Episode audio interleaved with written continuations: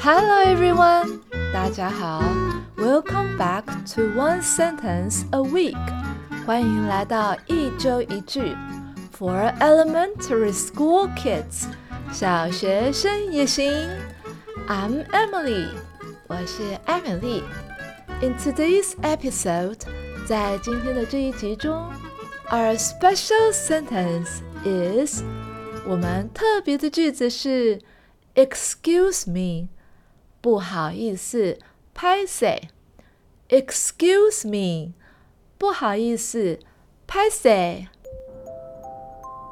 ？Excuse me，不好意思，歹勢呢？It's a versatile phrase，是一个多用途的语词。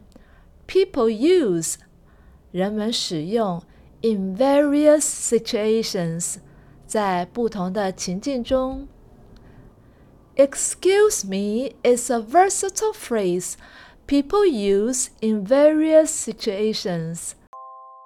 It's not only a way, 它不仅仅是一个方法 to get someone's attention, 取得别人的注意力 but also a polite expression, 而且还是一个有礼貌的表达方式 when you need to interrupt 当你需要打断 or ask for assistance，或者是寻求协助的时候。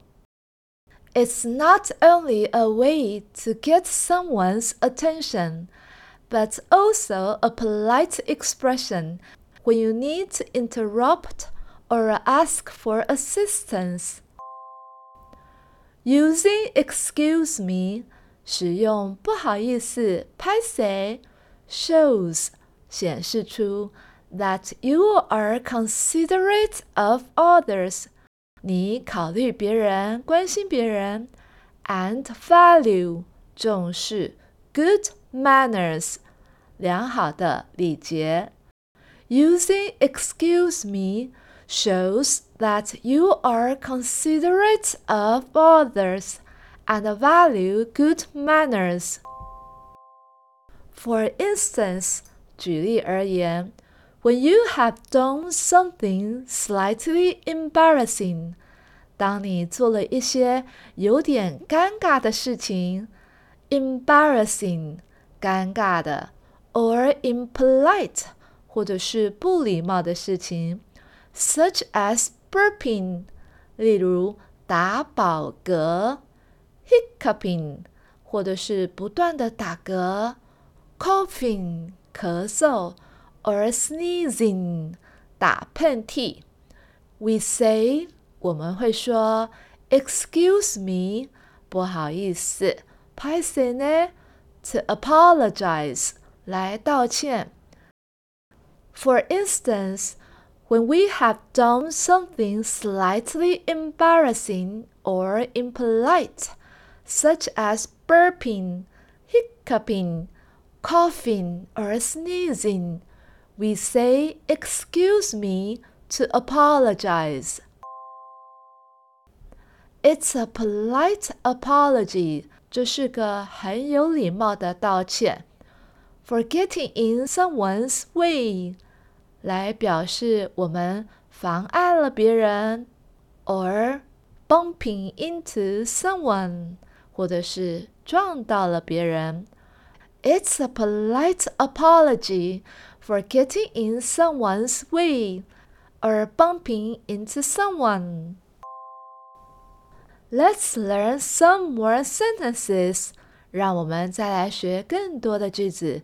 Using "excuse me" 使用“歹勢不好意思 ”that we can use in our daily life，我们日常生活中可以拿来使用哦。Excuse me, may I go to the bathroom?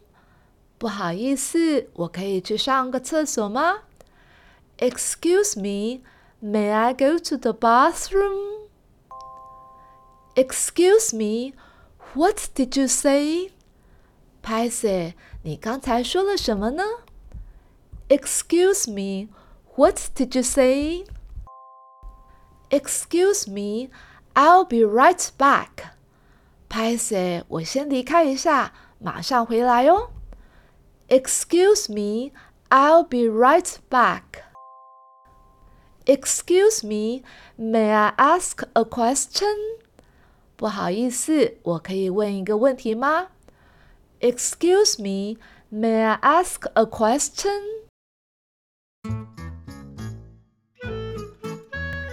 And that's it for today's episode. 今天的节目就到这里喽。Remember，要记住喽。Excuse me，拍谁不好意思。It's a polite way，是一个很有礼貌的方法，to get someone's attention，来取得某个人的注意力，or to say you are sorry，或者是说出你很抱歉 ，for interrupting，因为你打断别人了。Remember。Excuse me is a polite way to get someone's attention or to say you are sorry for interrupting.